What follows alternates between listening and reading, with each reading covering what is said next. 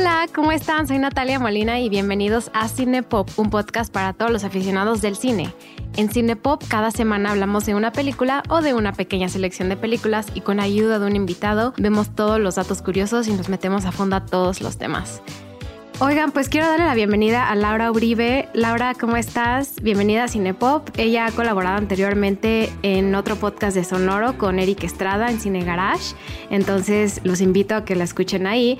Laura es alguien que colabora mucho también en la crítica del cine, particularmente colabora en Girls at Film, una página que voy a vincular en nuestras notas de show para que conozcan su trabajo.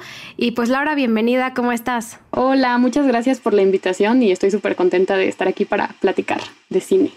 Para los que no te conozcan, platícanos de ti, platícanos qué te gusta en, términos tanto de cine como en el día a día, un poco de ti para que te conozcan y espero esta sea una de las muchas colaboraciones que, tengamos eh, tú y, yo y Cinepop. Sí, claro, bueno, pues este, soy Laura, em, estudié comunicación y producción de medios y desde siempre el cine, tanto el cine como la literatura me, son mis pasiones, eh, siempre he tratado como de estar eh, informada de, todas estas cosas, estar, seguir aprendiendo continuamente. Y desde hace ya algún tiempo colaboro justo en Girls at, en Girls at Films, en donde tratamos de resaltar el trabajo de las mujeres en el cine, no nada más de actrices o de directoras, sino también como en las partes más técnicas, ¿no? Como en la foto, en el sonido. Y pues sí tenemos una comunidad muy bonita de varias chicas que escribimos y que pues constantemente estamos contribuyendo. ¿Y cómo empezaste a colaborar con ellas? Pues vi en Twitter, o sea, creo que ya ves que luego en Twitter como que si alguien de tus conocidos le da like a algo de alguien más, aunque tú no lo sigas, te sale ahí. Ah, me llegó, o sea, como que vi uno de un, de un sitio y yo dije, ay, esta página, ¿qué onda? ¿No? Y ya como que entré, vi quién era la Andrea, que un saludo a Andrea Rendón, que es la directora, y le escribí, este, preguntándole cómo, cómo funcionaba, si podía colaborar y así, y ya, y poco a poco pues ha ido creciendo como toda la comunidad y la verdad es un gran espacio para oír porque también hay entrevistas, no nada más nos limitamos a crítica, hay entrevistas, ensayos, videoensayos, este, hay de todo un poco. Eh, si, si, pueden darse una vuelta por el sitio para que vean todo lo que, todo lo que hay. Sí, lo voy a vincular para que, para que lo conozcan. Eh, yo no lo conocía personalmente hasta, hasta que te invitamos al programa y la verdad me gustó mucho. Es, es un proyecto muy bonito y me gustaría preguntarte un poco más, como en general, que nos cuentes en un par de minutos tus gustos generales eh, de cine, qué tipo de cine te gusta, qué tipo de directores o directoras te gustan en general. Pues, o sea, a lo mejor son un poco cliché, pero la verdad me gusta de todo un poco. Este, trato como de no limitarme como a un género. En un tiempo me gustaban mucho los musicales, por ejemplo, ¿no? Entonces, este, me, encantan los musicales, eh, el humor negro también me gusta mucho, eh, la comedia, como un poco de todo. Eh, últimamente he tratado justo como de enfocarme en ver a más directoras, porque em, empecé como, no, no, no quiero decir limitar, pero como que de un tiempo para acá como que sí empecé a cocinarme mucho como a quienes leía y a quienes veía y empecé a tratar como de darle más este prioridad, por ejemplo, a leer mujeres, ¿no? Este, no, no es que no lea hombres, pero pues sí como que trato de, de hacerlo porque como que hice una retrospectiva de ah, cuántas he leído en mi vida y eran súper poquitas, me empecé a dar cuenta que había leído muy pocas y de, y de repente me pasó lo mismo también con directoras, ¿no? Como que no conocía el trabajo de tantas y últimamente como que he tratado de meterme más a ver pues el trabajo de, de ellas, pero pues, o sea, de mis películas favoritas últimamente acabo de ver Spencer que me dejó, me dejó fría, o sea, me encantó. Digo, no es de una mujer, pero pues está centrada en un personaje femenino como súper fuerte, ¿no? Este, El poder del perro de Jane Campion, también la, vi hace poco y también me encantó. Yo creo que eh, estoy segura que va a ser ella la, la que se va a llevar el Oscar a, Mejor Dirección, que también tiene muchas películas. Esperemos que sí, ya, ya es su segunda nominación, esperemos que sí gane. Y es una, es una gran directora, ¿no? Pero como que de repente no, la, no están tanto en el panorama, digamos, de, de estos grandes directores. Este, pero pues como que de mis películas de toda la vida, eh, pues me gusta mucho la trilogía de Before Sunrise, que creo que tienes un programa de, en el que platicaron de esa. Este, Me encantan los hermanos Cohen también. Eh, últimamente eh, el trabajo de Greta Gerwig. Este, no sé, tengo, tengo, muchas, tengo muchas favoritas. No, está muy padre esta introducción porque nos lleva al tema principal de hoy, que es, es la película que escogiste, que ahorita te pido que la, que la, cuentes un poco tu, proceso de selección y por qué. Em, pero sí, en, en Cinepop también nos gusta mucho sobre todo destacar el, el, trabajo de mujeres. Estaba haciendo un recuento de los programas que hemos hecho de Cinepop en el, último año y medio que, hemos estado en el mundo de los podcasts y muchísimas las películas que hicimos son películas donde la actriz principal fue nominada a Mejor Actriz, ¿no? Entonces como que también tenemos enfoque a, como mujeres, también al trabajo de mujeres. Entonces qué padre que podamos coincidir en eso. Y pues bueno, platícanos qué película escogiste para hoy y por qué razón la escogiste. Eh, pues escogí una película que me gustó, me gustó mucho en cuanto la vi y también me hizo sobre todo muy importante cuestionarme muchas cosas, ideas preconcebidas que, que tenía sobre varios temas, pero que ya conocía un poco porque está basada en una novela que ya leí y me gustó mucho que se llama el, eh, el mismo nombre de la película, La hija oscura de Elena Ferrante. Y yo fíjate que no sabía que iba a ser este mm, película, o sea, como que yo solamente vi la noticia de que Maggie, la directora es Maggie Gyllenhaal, es su debut como en la dirección, y no sabía que estaba basada en una novela de, de Elena. Y yo dije, ah, órale, qué interesante, porque es una, Elena Ferrante es una escritora este, maravillosa, que si pueden, neta, lean sus novelas, lean su trabajo, que está muy centrada en personajes femeninos súper fuertes, en situaciones complejas de en cuanto, en cuanto a temáticas sociales, este, maternidad, eh, violencia doméstica. Entonces, bueno, como que dije, ah, qué interesante que, que alguien como Maggie, que también sabemos que es muy cuidadosa escogiendo como sus papeles y en los proyectos en los que está involucrada, eh, se aviente a, hacer esto, porque aparte ella escribe el guion, adaptó y, y, dirigió también, ¿no? Entonces, este, está protagonizada por Olivia Colman, que ya sabemos que también es garantía de, de, personajes de actuación. Eh, también está por ahí Dakota Johnson eh, y Paul Mescal, que no sé si viste la serie de Normal People. Sí, me, me fascinó esa serie, también me, me dejó fría. O sea, me acuerdo, lloraba y lloraba cuando acabaron esos episodios. Estaba excelente esa serie. Buenísima. Y él es, y él es un gran actor también, y por ahí anda también Ed Harris, eh, que tiene un papel secundario, pero también muy interesante. Este, y pues sí, o sea, la escogí porque me pareció un, un gran debut de, de, Maggie como directora. Este, y también se me hace una adaptación muy, muy limpia y muy acertada del, de la obra principal que era, que era la novela.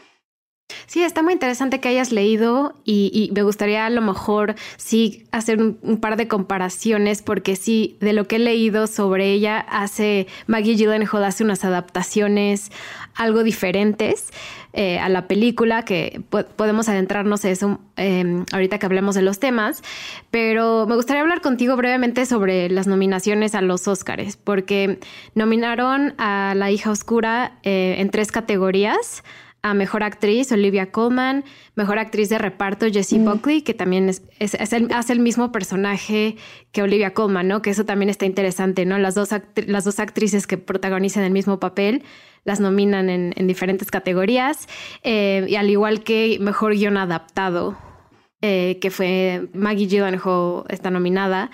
Em, ¿Crees que hay alguna categoría en la que tuvo que haber sido nominada y no lo estuvo? Definitivamente en dirección, yo diría, la verdad.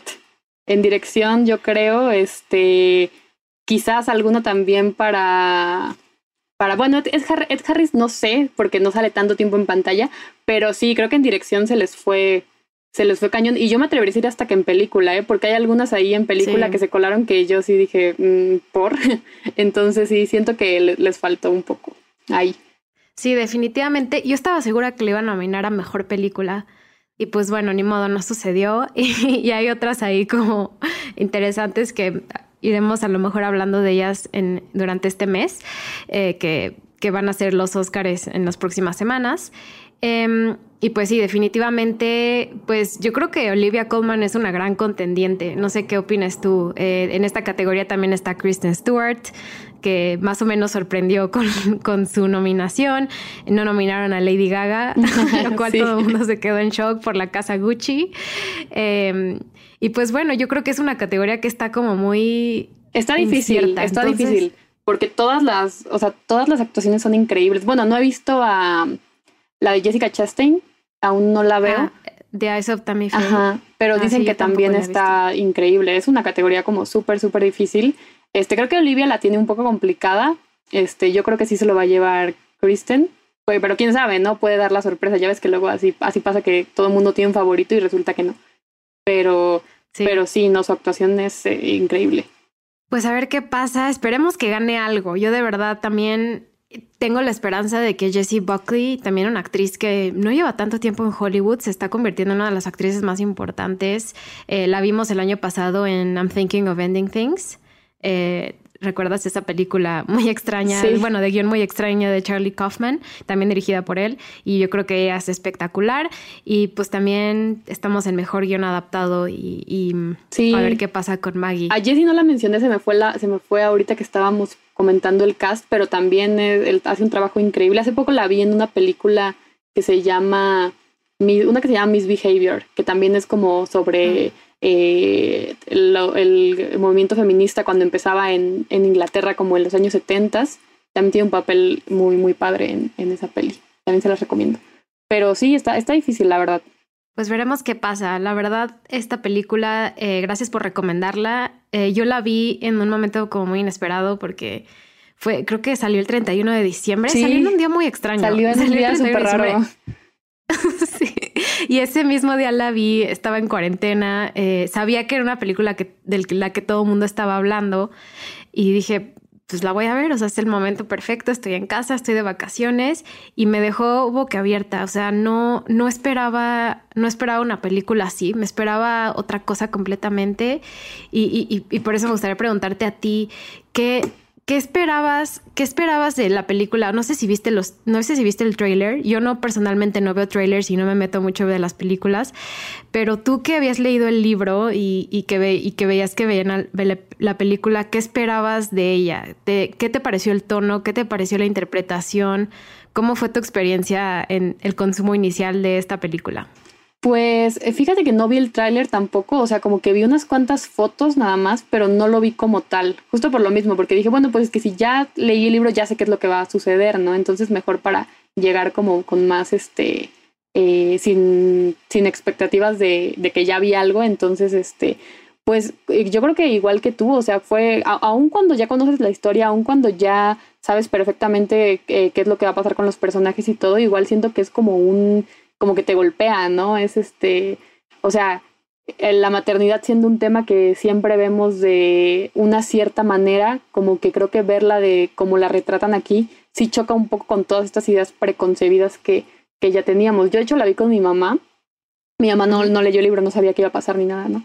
Entonces, y ella estaba súper sacada de onda, o sea, como que me dijo, es que, ¿cómo ponen este eh, cómo representan a las mamás y a, estas mujeres de esta forma y así, ¿no? O sea, como que es algo que no se ha visto, o sea, tanto que no se ha visto, se te hace muy raro verlo, ¿no? Cuando en realidad es un, bueno, a mí, a mí personalmente me pareció como un, una representación muy fiel de, pues, de lo que es este, ser, ser madre y estar a cargo de otra persona y, pasar por todas estas etapas que, en las que lo van pasando, ¿no? Que no es este eh, todo el tiempo miel sobre hojuelas y felices para siempre, como nos hacen creer normalmente, ¿no? Como nos lo quieren, nos lo quieren presentar. O sea, es una experiencia como, pues sí, muy agridulce, con momentos, con altas y bajas, ¿no? Sí, exactamente. Siento que es una historia que no, no se cuenta muy seguido. Eh, la historia de, de, cómo debe ser una madre no sé, siempre relatada a través de o unos ojos muy positivos o unos ojos muy negativos, pero nunca tenemos un punto neutral de lo que realmente es, es esta experiencia. Y eh, no sé si compartas esto conmigo, eh, que yo personalmente no, no tengo hijos, eh, me parece que tú tampoco. Entonces también está interesante consumirlo ahorita como hijas y no como madres. A lo mejor si es que las dos decidimos en algún momento tener hijos en el futuro, ¿cómo sería verla? Cómo sería, cómo sería retomar esta película con esos ojos de, madre. Y como tú la viste con tu mamá, obviamente tuviste una perspectiva eh, también como muy curiosa y, y, yo creo que muy... Em, pues yo creo que única, porque es, es algo como muy interesante que compartir con tu mamá, ¿no? O sea, puedes ver las cosas buenas y las cosas malas.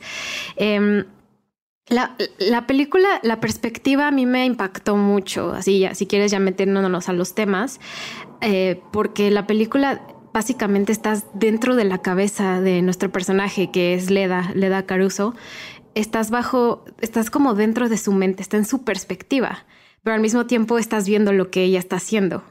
¿No? Y eso es, es una de las cosas que son maravillosas de la película. Logras estar dentro de la mente de Leida eh, pero al mismo tiempo lo ves como externo. Eh, ¿Esto cómo, cómo se mm, manifiesta en el libro? Porque en el libro la, la, voz interna está mucho más presente que en la pantalla. ¿Cómo viste tú este contraste? Pues creo que está muy bien, o sea, hizo un gran trabajo en el proceso de adaptación, porque justo en el libro todo es narrado por ella misma, está en primera persona. Entonces, este, pues sientes, ¿no? Con ella, así como que cuando va, cuando cuenta, por ejemplo, esta parte en la que está ella en la playa y llega esta otra a decirle, no, pues quítate porque mi familia se quiere sentar aquí, no sé qué, ¿no? Y ella le dice, no, no me voy a, no me voy a ir y está como esta tensión de que, de que se, se están llevando mal, pero pues sabe que los va a seguir viendo, ¿no? O sea, y ya como que de alguna forma se enemistó con ellos, como que todas esas partes, creo que hay un, hay un gran trabajo ahí porque pues te sientes igual, igual la parte esta del, del cine, este, pues, ah, bueno, hay que, no sé si hay que contar un poco del, más o menos la historia. Leda es una, Leda es una, es una mujer que, profesora universitaria de 40 y casi, bueno, como 50 años que llega a un pueblito en, en, en el libro es en Italia, y aquí lo, lo, lo, cambió a Grecia, llega un pueblito En, en, Grecia y, este, se dispone a pasar ahí como que un verano tranquilo, calificando eh, exámenes y así, ¿no? Eh, ya después nos enteramos que ella tiene dos hijas que no viven con ella, que viven en otro lugar con su papá, y su tranquilidad como que se empieza a ver amenazada por una familia de, de gente como súper este, mm, eh, escandalosa, que están todo el tiempo este, gritando, que hay adolescentes, niños, entonces este, ahí es cuando empieza realmente como el, el conflicto, digamos, de la película, ¿no? Cuando hay el, el encontronazo entre ellos, entre ella y la familia está en la playa, entonces estas son unas partes que si sientes como que, te digo, su desesperación de que ya llegaron como a invadir mi paz y conoce al personaje de Dakota Johnson, que se llama Nina y que tiene una hija chiquita, y ahí como que se ve un poco ella reflejada con sus propios, este, problemas, bueno, no problemas, pero con sus propios como temas eh, en cuanto a la maternidad y en cuanto a los cuestionamientos de, de qué hace a una buena madre, ¿no? Sí, muchas gracias por contar la trama, lo teníamos que haber dicho antes. Este, y pues ahora sí vamos a hablar como, no hay, tanto que spoilear, pero pues va a haber spoilers completos. Si no la han visto, los invitamos a verla. Está en Netflix, accesible a todos en este momento. Entonces, pues ese fue el pequeño resumen. Y pues sigamos con, digamos, los temas de la película. Y ya lo dijiste, en el libro todo pasa en Italia, eh, pero en la película pasa en Grecia. Y eh, a mí me pareció que eso fue como un cambio muy grande, porque Leida es una académica que estudia el italiano, que estudia la lengua italiana, entonces en el libro pues todo pasa en Italia y, siente mucho conflicto entre lo que ella sabe de Italia, de los italianos y la cultura italiana, y aquí lo cambian radicalmente a Grecia. Eh, ¿Crees que eso fue un buen cambio y por qué crees que lo hizo? Pues no sé si quizás a lo mejor como para distanciarse un poco de que no del, en cuanto de la historia del libro y la película, porque al final digo, están basados en una misma cosa, pero pues son productos totalmente distintos, ¿no? No sé si quizás lo hizo como para crear como una distancia de no hacerlo como 100% copia o, o algo así, pero sí, sí creo que fue un, un, algo arriesgado porque justo el, pues el libro está toda esta alma italiana, ¿no? O sea, como que eh, las palabras, lo, lo, que ella estudia, está todo como muy alrededor de, del país. Entonces, este, sí creo que, pero es una diferencia mínima. La verdad no creo que haya afectado tanto. Hubiera estado quizás eh, padre verlo como hablado completamente en italiano, pero, pero no, creo que, este, creo que de ahí en fuera, este, está como bastante bien. La película, digamos, el, el punto de partida principal es en el momento en el, en el que Nina eh, se va, está distraída, Nina, que es Dakota Johnson, está distraída y, la hija desaparece por un momento, ¿no? Y todo el mundo la, va a buscar, toda la familia está muertos locos buscándola. Al final, Leida encuentra a la niña, pero lo que no encuentran es la muñeca, eh, lo que hace referencia a la hija oscura o, The Lost Daughter en inglés. Y, y aquí es donde empezamos a ver más referencia entre el pasado, de lo que es Leida, el personaje de Jesse Buckley, y el presente. Yo, yo no sé tú, sí, eh, cuando estabas viendo la película, eh, encontraste que la historia de Leida, em, de cuando era más joven, le empezaron a introducir más como a la mitad de la película, o solo, fue, o solo fue como mi, mi mm, perspectiva o mi, mm, o mi impresión de que solo fue como hasta la segunda mitad cuando pierda la hija.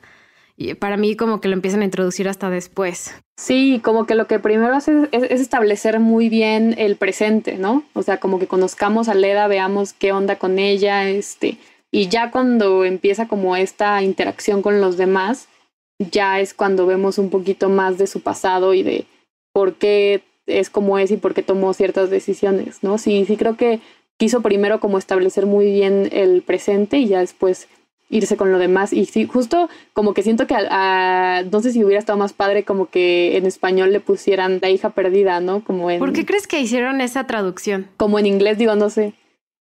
No sé, no sé, porque fíjate que tiene, tiene mucho más sentido eh, la palabra perdida a la palabra oscura, yo diría, ¿no? Porque eh, en italiano no, no, sé, no sé cómo sea, pero este, pero yo, yo pienso que perdida es como por la muñeca, ¿no? Justamente porque hay una parte igual en el pasado de Leda en donde también vemos que ella le tenía mucho apego a una muñeca.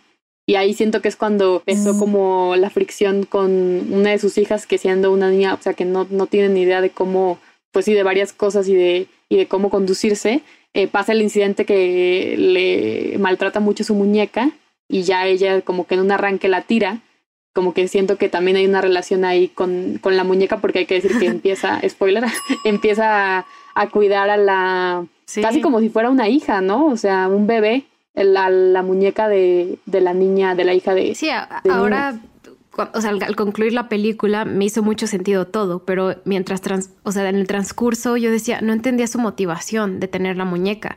Es hasta que te van explicando y yo diría que de forma bastante misteriosa. O sea, Maggie Gyllenhaal sabe muy bien en qué momento mezclar unas partes de la historia con otras.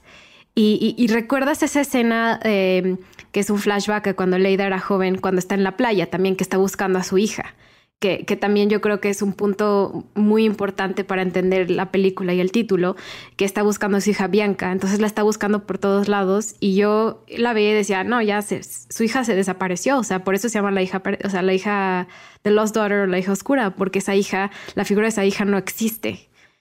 Y me pareció una escena magnífica porque aparte Maggie Gyllenhaal no tenía mucho presupuesto, entonces esa escena también la grabaron en Grecia y todo, lo, no, sé si te fijaste que todos los encuadres eran como muy cortos para que, para que no se viera como que fuera el mismo lugar. Que era el mismo lugar, ¿no? Sí, me gusta muchísimo esa escena, muchísimo. Em, y, la segunda parte de la película empieza eh, con enfocándose más en Jesse Buckley y en su en sus motivaciones eh, para dejar a su familia o para eh, que nos hagan, no se revele eh, el hecho de que ella tuvo un amorío, que al mismo tiempo está, que es un paralelismo a lo que está pasando con Dakota Johnson y el personaje de Paul Mescal, que es Will. ¿Cómo, ¿Cómo, te gustó este paralelismo entre Leida y entre Nina? ¿Cómo lo interpretaste tú y, también cómo lo, lo, ves diferente al libro? Pues eh, sí me gusta porque siento que es justo como ahí es donde se reconoce a ella misma en la otra, ¿no? O sea, como que eh, le trae muchos recuerdos, no todos buenos, claramente, pero pues ahí ves como la interacción de dos personajes que siendo tan distintos, o sea, le da una académica, este, súper culta, eh, estudiada, con mil publicaciones y, y de cierta eh, clase social, digamos, cómo se ve eh, muy parecida a, a este otro personaje que es una chava que pues no, no que esté sin educación, pero que pues claramente sus prioridades son otras, que nos da a entender que es como ama de casa, que solo está dedicada a la niña y, más, pero tiene una situación muy parecida, ¿no? De, eh, de estar como lidiando con esta, con esta maternidad. De hecho, este, yo, yo hasta sentí incluso que como que en la parte de Jessie Buckley como que te da a entender que pues se súper arrepiente, ¿no? De, de haber sido, en el libro igual como que te lo ponen, te dan a entender, bueno, por lo menos yo eso entendí, que se arrepiente de, pues sí, de haber, de haber sido madre, ¿no? Porque como que ella misma cuenta que sus ambiciones siempre fueron como 100% académicas, 100% laborales, y sentía que las hijas eran como que un, pues un obstáculo, digamos, para, para poder lograr lo que, lo que ella quería. Ya después como que se reconcilia un poco con la idea, pero, pero sí, creo que es justamente esto también que es muy polémico, ¿no? De que, de que siempre se, hay, hay un cierto arrepentimiento en algún punto, ¿no? De haber tenido hijos. Sí, y es justo lo que mencionábamos al principio, que es, siempre tenemos esta imagen de que, ay, en el momento en el que tienes un hijo es lo más maravilloso y toda tu vida va a ser dedicada al hijo para que seas buena madre obviamente es, es, algo que es intermedio, o sea, no hay, hay, mujeres que trabajan y son madres y son muy felices a tener y balancear esos dos, esos aspectos de su vida, pero también muchas mujeres les cuesta trabajo y les cuesta trabajo relacionarse con otras personas al ser madres, les cuesta trabajo tener una relación con su pareja. Eh, les cuesta trabajo mantener esta vida de dos, de dos aspectos y, y, aquí lo vemos en la perspectiva de Leida, yo creo que maravillosamente, y es lo que Maggie Gyllenhaal, la directora, también ha hablado en varias ocasiones, ¿no? O sea, ser mamá no significa solo una cosa, son muchos aspectos. Y también se vale, eh, también se vale arrepentirse, que es la palabra que tú usaste ahorita, o también se vale pensar en tener una vida que, no necesariamente significa ser super mamá, sino también tener una carrera académica o tener una carrera laboral o tener una carrera en diferentes aspectos. Y, y eso, eso, la verdad, a mí me, me, llama mucho la atención de la película. Sí, por ejemplo, en el, en el libro, de hecho, también pasan mucho esto de que hacen mucho la comparación de, porque en el, los dos son académicos, ¿no? O sea, tanto ella como el marido son, este, eh, eh, profesores y así. Entonces, este, hacen siempre como, hace como esta comparación de que cómo su la carrera de él no se detuvo de cierta manera y la de ella sí. Entonces también está como esta otra constante de, de, género, ¿no? O sea, de, de cómo, eh, la, cómo la maternidad del tener hijos impacta de una manera completamente distinta a las mujeres a cómo impacta en, en la vida de los hombres, en, tanto en la personal como en la profesional y en todo lo demás. ¿Qué, opinas em, de la evolución de Leida en el ámbito de, cuando se apodera de la muñeca?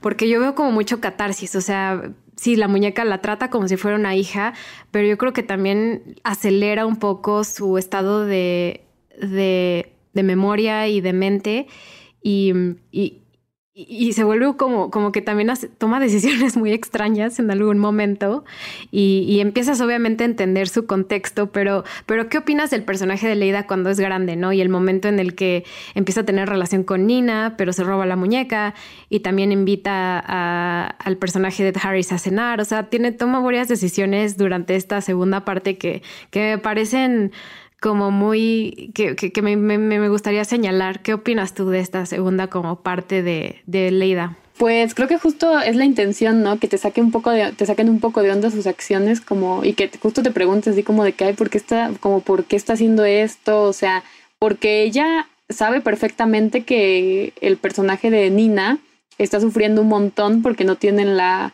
la muñeca y la niña se la pasa haciendo berrinches y como que ha trastocado la vida de todos y ella tiene la solución para, pues sí, para este frenar todo esto y no lo hace, o sea, simplemente como que por eh, nada más por eso se queda con la se queda con la muñeca, incluso le compra, vemos que le compra ropa, la limpia, le saca como toda la suciedad que tenía por el mar.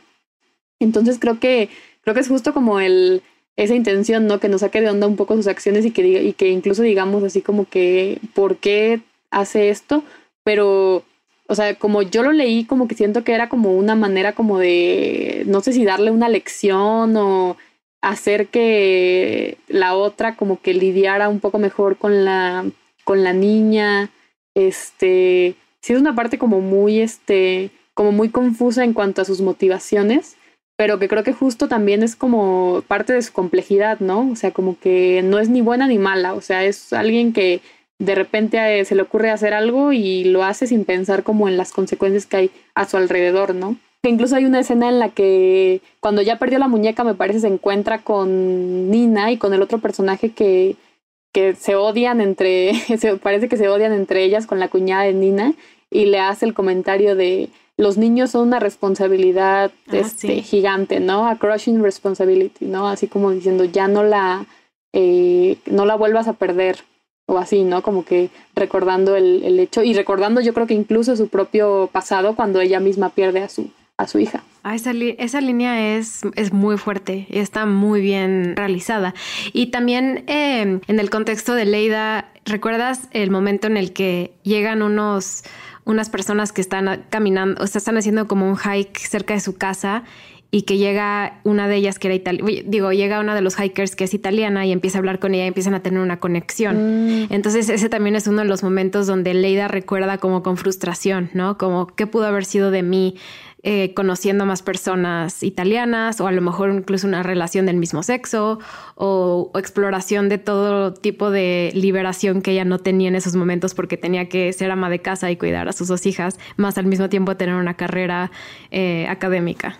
Esa parte es durísima también, ¿no? O sea, como que, porque justo ves todo ese anhelo de lo que pudo haber sido. O sea, si no hubiera tenido como eh, una familia o si no me hubiera casado o mil cosas, ¿no?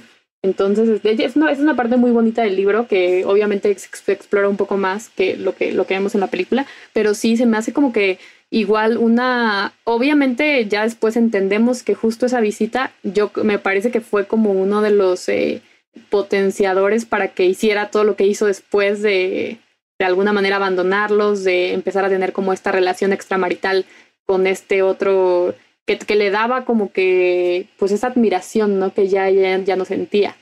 O sea, que era alguien, pues no era su esposo, pero era alguien que, que no solamente, creo que te dan a entender que no solamente la admira por su belleza física, o sea, que también eh, por, su, por su inteligencia, por todo lo que hace, por la, esta parte académica que era como de una manera en la que ella se validaba mucho a sí misma, y llega alguien que pues la admira por todo eso, que no conoce bien aún. Entonces, este, creo que sí, esa, esa parte es como súper importante, esa parte de los hikers, porque da pie a que ya entendamos como todo un poco todo lo que pasó después. Sí, recordemos que em, la persona con la que tiene este, esta relación extramarital es el actor Peter Skarsgård, que es esposo de la vida real de Maggie Gyllenhaal. Qué raro, eso, eso haber sido rarísimo. Sí, ¿te imaginas dirigir a tu, a tu pareja en una escena? A tu esposo. Sí, ha de ser, ha de ser bastante duro. Y que aparte, una, y, y una escena íntima, ¿no? Porque sí hay ahí como una escena bastante larga, que sí un poco explícita. Entonces sí, sí ha de estar, haber estado muy raro. Sí, ¿qué haces? Traes de tus propias memorias, de tus propias experiencias, ha de ser como muy interesante. ¿Y qué, qué no te gustó de la película? ¿Qué no me gustó? Mm, creo que quizás a mi parecer faltó explorar un poco como esta relación entre el personaje de Nina y de Will. Porque pues en el libro como que ves un poquito más de, de qué es lo que pasa, también un poco más sobre la familia de la familia política de ella, por qué ella busca como esta salida, esta distracción, digamos, de estar con alguien más. Creo que sí desperdició un poquito al gran actor que es este Paul Mezcal en esa parte. Sí, a mí me sorprendió que al principio sale bastante y luego la segunda mitad prácticamente no sale. Sale en dos escenas la segunda mitad. Entonces sí, sí me pareció curioso que se, se rompiera ese, como ese, esa trama de personaje eh, entre las dos partes de la película. Fíjate que vi muchos comentarios donde criticaban un poco que fueron demasiados flashbacks que igual y no eran necesarios, pero yo siento que estuvieron perfectos, o sea, siento que si no hubiéramos tenido eso, no hubiéramos entendido muchas cosas de lo que estaba sucediendo en el, en el presente.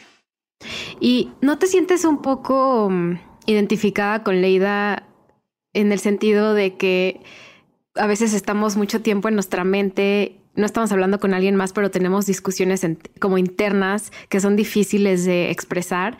Y me gusta mucho cómo lo expresa esto tanto la actriz y la interpretación de Olivia Colman como de Maggie Gyllenhaal, porque me hizo sentir cuando, cuando yo voy a esos viajes en la playa, que yo a veces me paso cuatro o cinco horas yo sola leyendo, y entonces bajo el libro y veo a las personas, escucho sus conversaciones, vuelvo a, vuelvo a leer, dejo, voy por, un, voy por algo de tomar, regreso, o sea, me, me sentí súper... Sí, como que te encierras en ti misma, ¿no? De repente. Sí, eso, me, eso me encantó. Siento que ninguna película me ha hecho sentir así. Sí, es como súper introspectivo, ¿no? Porque al final, pues era su objetivo. O sea, ella iba tranquilamente a pasar sus vacaciones y se encuentra con todo este desmadre de, de gente y de la otra y que le trae como estos recuerdos que como que había querido borrar de cierta forma, pero se ve como enfrentar la realidad, ¿no? De, de que están, son parte de su vida y, y tiene que estarlos viendo pues todas las, todas las vacaciones, ¿no? La escena está horrible que sufrí un montón cuando está en el cine y quiere ver como una película en paz y llegan estos ah, y se burlan de ella. O sea, como que todo eso también, este, porque te hace sentir su desesperación junto con ella, ¿no? Como esta impotencia de, de no poder hacer nada. Sí, también el contraste entre Leida joven y Leida un, un poco más grande, ¿no? la intolerancia, cómo nos volvemos intolerantes a ciertas cosas. Y esa intolerancia también siento que muchas veces está vinculada a estar, ser seguros de, nosotros mismos. O sea, yo siento que mientras más segura de mí misma me siento, eh, más puedo decirle a alguien cuando estoy insatisfecha con algo. Y, y Leida de joven no lo podía expresar tanto como en esta segunda parte de la película, donde le dicen, muévete del asiento y ella, no. O está en el cine y están haciendo ruido y dice, cállense, ¿no? Y, eso lo manifiesta Leida de grande a, la Leida joven, donde, donde sí se enojaba con sus hijas, pero no podía tomar esa decisión hasta que hizo esa decisión de dejarlas y las dejó por tres años. Eso es durísimo, ¿no? Cuando ya confíe, bueno, no confiese, pero que ah, dice abiertamente de me fui y no las, no hablé con ellas, ni las vi ni nada por tres años. Eso, o sea, como que siento que si hubiera sido un personaje papá que hubiera dicho eso, como que, ah, ok, ¿no? O sea, como que sería algo muy dentro de todo normal, o sea, no nos hubiera impactado tanto, pero cuando vemos que es una madre, es como, no manches, ¿cómo las dejó tres años y esto y el otro, ¿no? Y en el libro como que igual se adentran un poquito más en, en los personajes de las hijas, no, no, o sea, solamente las oímos como por las conversaciones por el teléfono, pero por ejemplo hay una parte en la que dice que mm, las hijas eh, eh, estudiaron lo mismo que el papá, digamos, o sea, como que se quisieron distanciar de ella lo más posible y mientras Leda es una académica de literatura y, y se enfoca como en novelas y en ensayos y en todo eso, las hijas eh, se fueron por la parte científica y estudiaron de que, creo que biología o algo así, o sea, algo que nada que ver con ella. Entonces, también eso, ¿no? Que marca mucho eh, que las consecuencias que tuvo que, hiciera, que hiciera lo que hizo. Quiero preguntarte dos cosas. Uno, la primera, eh, antes de llegar a la escena del final, ¿qué opinas de Dakota Johnson como Nina? ¿Te gusta ese personaje? ¿Qué opinas de la actriz? ¿Qué opinas de su interpretación? ¿Qué opinas de ese personaje en general? Pues Dakota Johnson se me hace igual una actriz muy buena, o sea, creo que le quedó súper bien este, este personaje como de, que es una madre que sí está, o sea, que sí quiere a, su hija legítimamente, o sea, no es como que la eh, sea negligente ni nada, ¿no? Simplemente que pues la sobrepasa de repente tener eh, tener una hija chiquita y que te dan a entender que ella prácticamente como que la cría sola, ¿no? Como que el papá no está tanto en el, en el panorama y cuando está, te, estás viendo que se pelean, que como que no les hace mucho caso.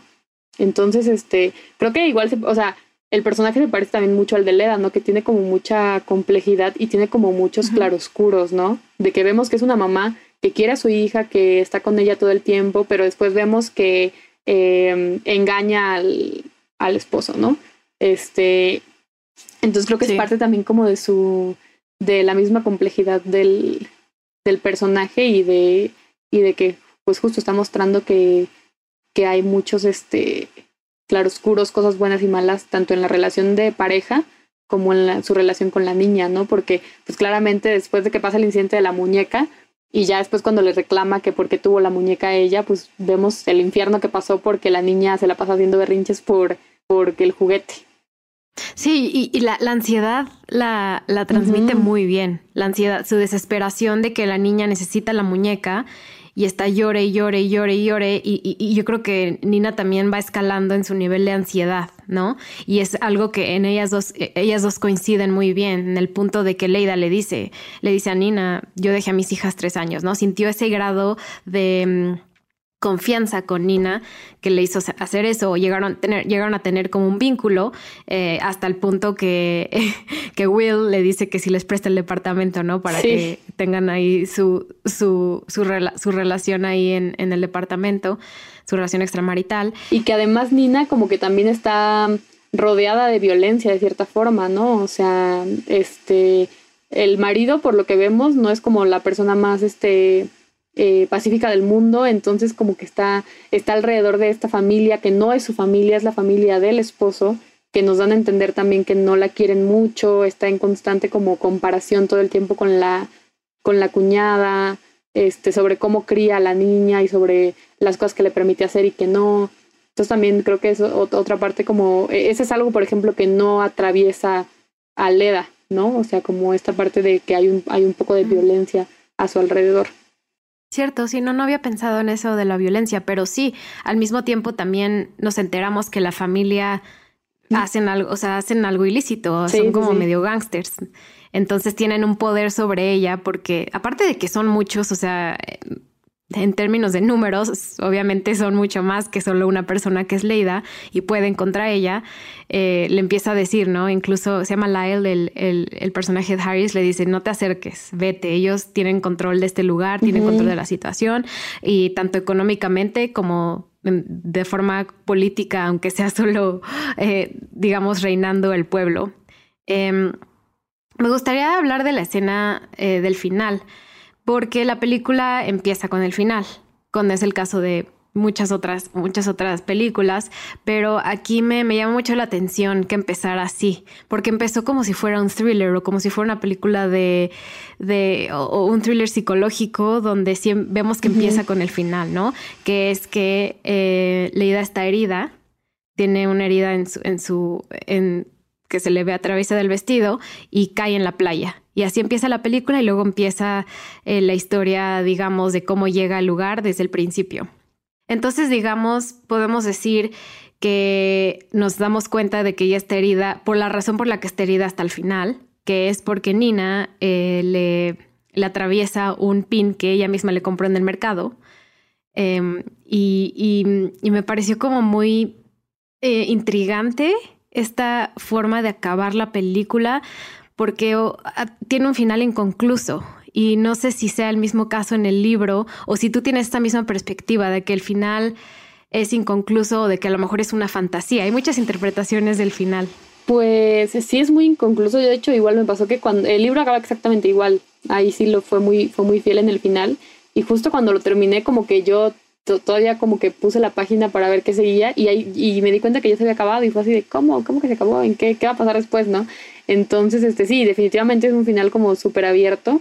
Eh, me gustó que hiciera eso, que hiciera como una historia circular, que terminara donde, donde, justo donde empezó, y que aparte es como bien, este, ¿cómo se dice? Como bien, este, metafórico lo que, lo que le hace la otra, que justo la pica en el vientre, ¿no? O sea, como que en un lugar como muy específico y muy ah, de, pues sí, como referenciando maternidades y todo, que justo la picara ahí y que pues sí, prácticamente como que la mandara muy lejos después de que le confiesa que ella tenía, que ella tenía la muñeca. Este, y creo que fue como una, pues sí, como un, una sacudida para, para Leda, ¿no? O sea, como que ella pensaba que, que quizás este, todo iba a salir bien y que la otra le iba como a dar las gracias o algo así. Este, y pues no, ¿no? O sea, básicamente no.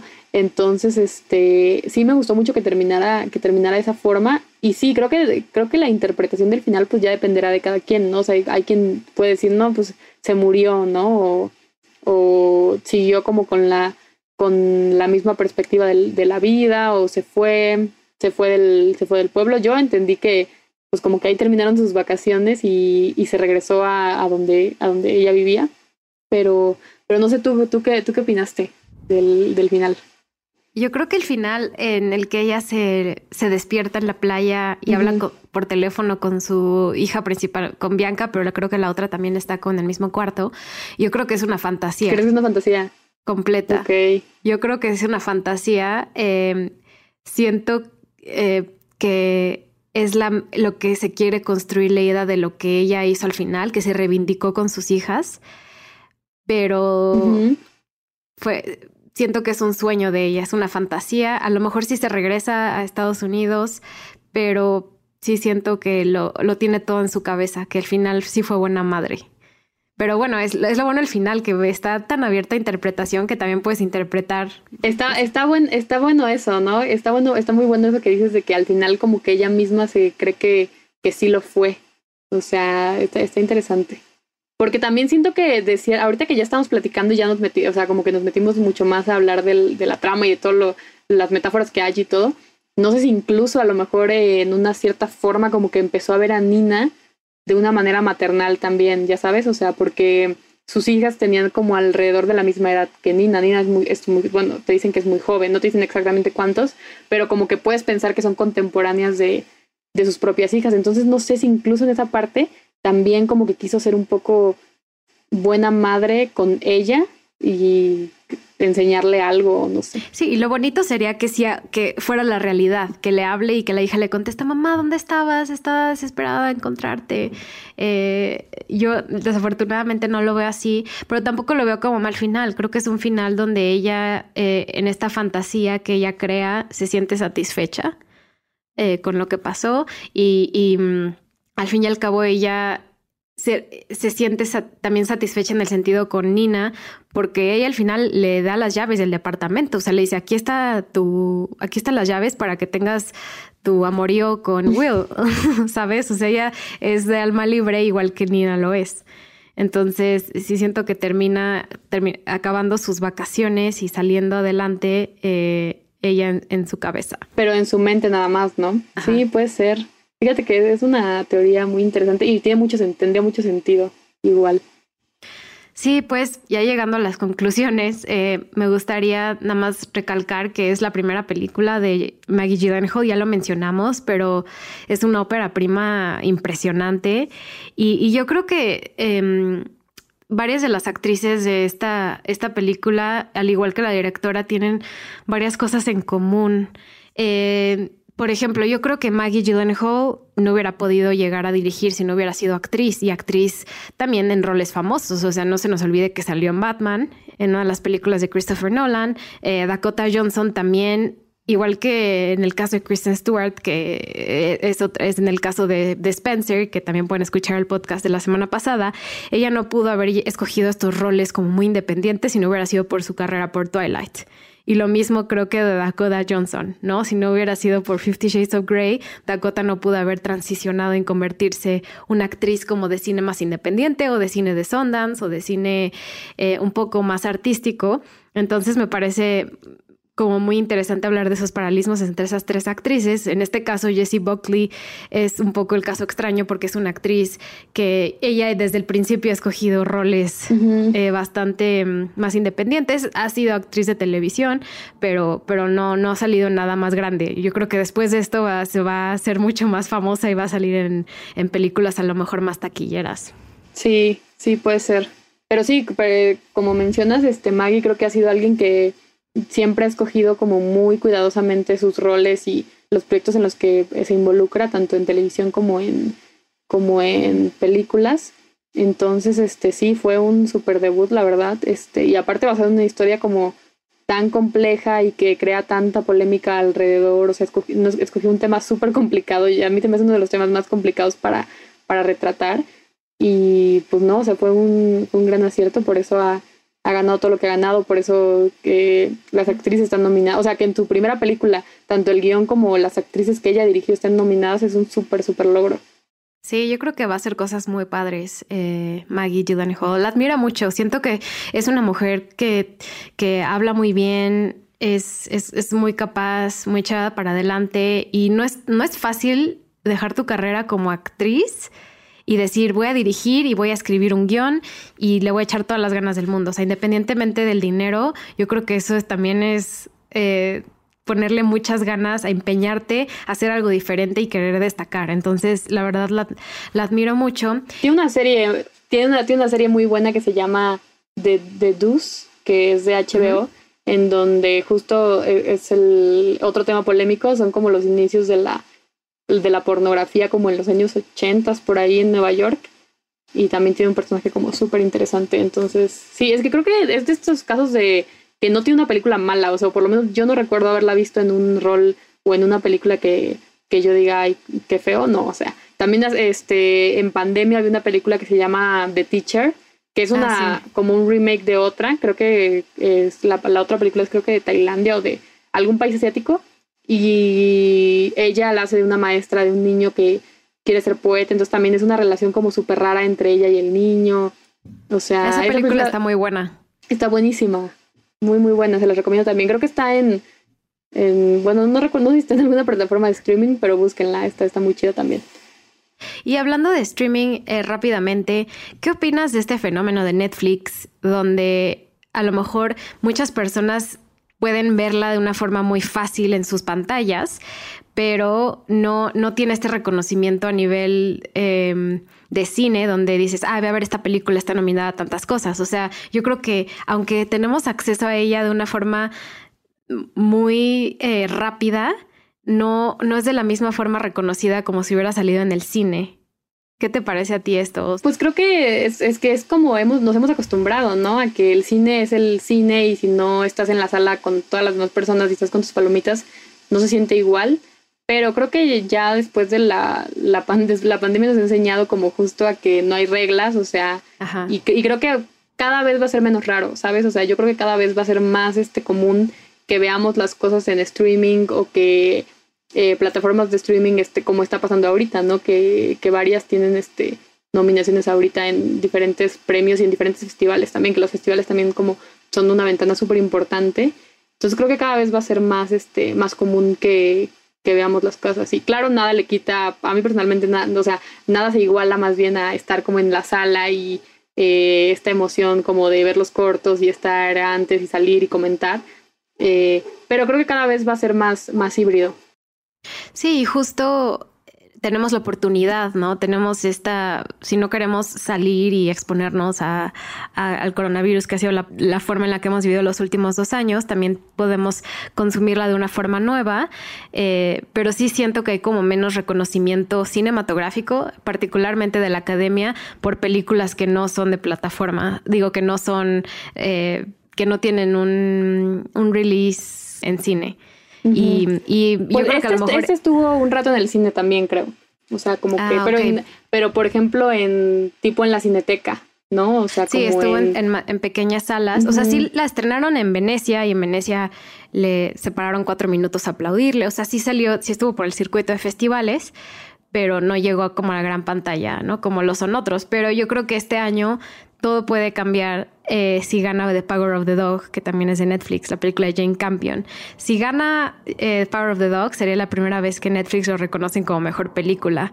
Y ahí es donde la academia y otras eh, organizaciones de, tipo así de premios van a empezar a reconocer más las películas que, tienen estrenos en, las plataformas como Netflix o Amazon o, o etcétera. ¿Tú, ¿Tú crees que gane?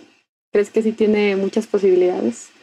Pues creo que sí, o sea, esa y Don't Look Up puede que, puede que tengan posibilidades. ¿Tú quién, qué opina, quién, quién opinas que va a ganar mejor película? eh, híjole, no sé. Me gustaría que ganara The Power of the Dog. Esa la, la vi, la pude ver en pantalla grande y que sí, es una gran, gran diferencia. O sea, siento que hay películas que sí, este, eh, por ejemplo, no sé, esa Spencer también es otra que por la foto y todo eso sí vale mucho la pena verlas en pantalla grande. Yo creo que sería esa y... Pero ¿sabes qué? West Side Story me gustó un buen también. La vi, la vi hace poquito.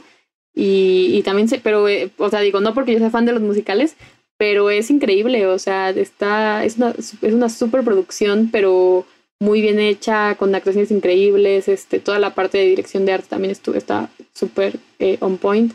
Entonces, no sé, está difícil también. Hay, hay muchas, este, siento que hay muchas favoritas. Sí, hay muchas favoritas y no está nada claro este año. Siento que em, en años pasados, cuando los globos de oro tenían más importancia, también era un punto de determinación de, de que podíamos esperar quién iba a ganar, igual que los BAFTA, pero este año los BAFTA, las nominaciones están extrañas, o sea, la categoría de mejor actriz no coincide con ninguna de las de la academia, eh, entonces sí está empezando a cambiar el, de quién esperamos que va a ganar, ¿no? Entonces no tenemos ideas, Olivia Colman va a ganar, si Jessie Buckley va a ganar, si Maggie, o sea, hay tantas diferentes opiniones que pues va, va, a estar va a estar bueno los, los Oscars de este hay año. Que, hay que hacer una quiniela. Hay que hacer de a ver quién a ver quién la tiene más. Estoy de acuerdo, eso sí estaría muy divertido porque siempre yo quiero hacer quinielas y en mi familia familia a nadie le importa. Entonces, igual. Sí podríamos. Pues perfecto. Pues Laura, muchísimas gracias por estar aquí, por comentarnos todas tus, opiniones, perspectivas y, todas las cosas que nos aportaste para La hija oscura o The Lost Daughter en inglés. Así que muchas gracias por estar aquí y diles a nuestros escuchas dónde te pueden seguir o dónde pueden encontrar más de tu trabajo. Ay, no, muchas gracias a ti por invitarme, me la pasé súper bien. Eh, encontré otras perspectivas que, de las que no me había dado cuenta con la plática que tuvimos. Y pues pueden seguir eh, a Girls at Films, así, es, así estamos en todas las plataformas. Y yo estoy como Lau-Uribe con doble E en Twitter por si igual quieren seguirme y leer más de mi trabajo. Perfecto. Voy a, vamos a vincular tus redes para que te sigan y, pues igual sigan a Cinepop. Estamos en cine-popmx tanto en Twitter como en Instagram. Déjenos una reseña en Apple, en Castbox, déjenos cinco estrellitas en Spotify. Y muchas gracias por escucharnos y nos vemos hasta la próxima. Bye. Cinepop es una producción de Sonoro. El programa fue producido por Natalia Molina y Mariana Coronel, conducido por Natalia Molina e ingeniero de audio Santiago Sierra.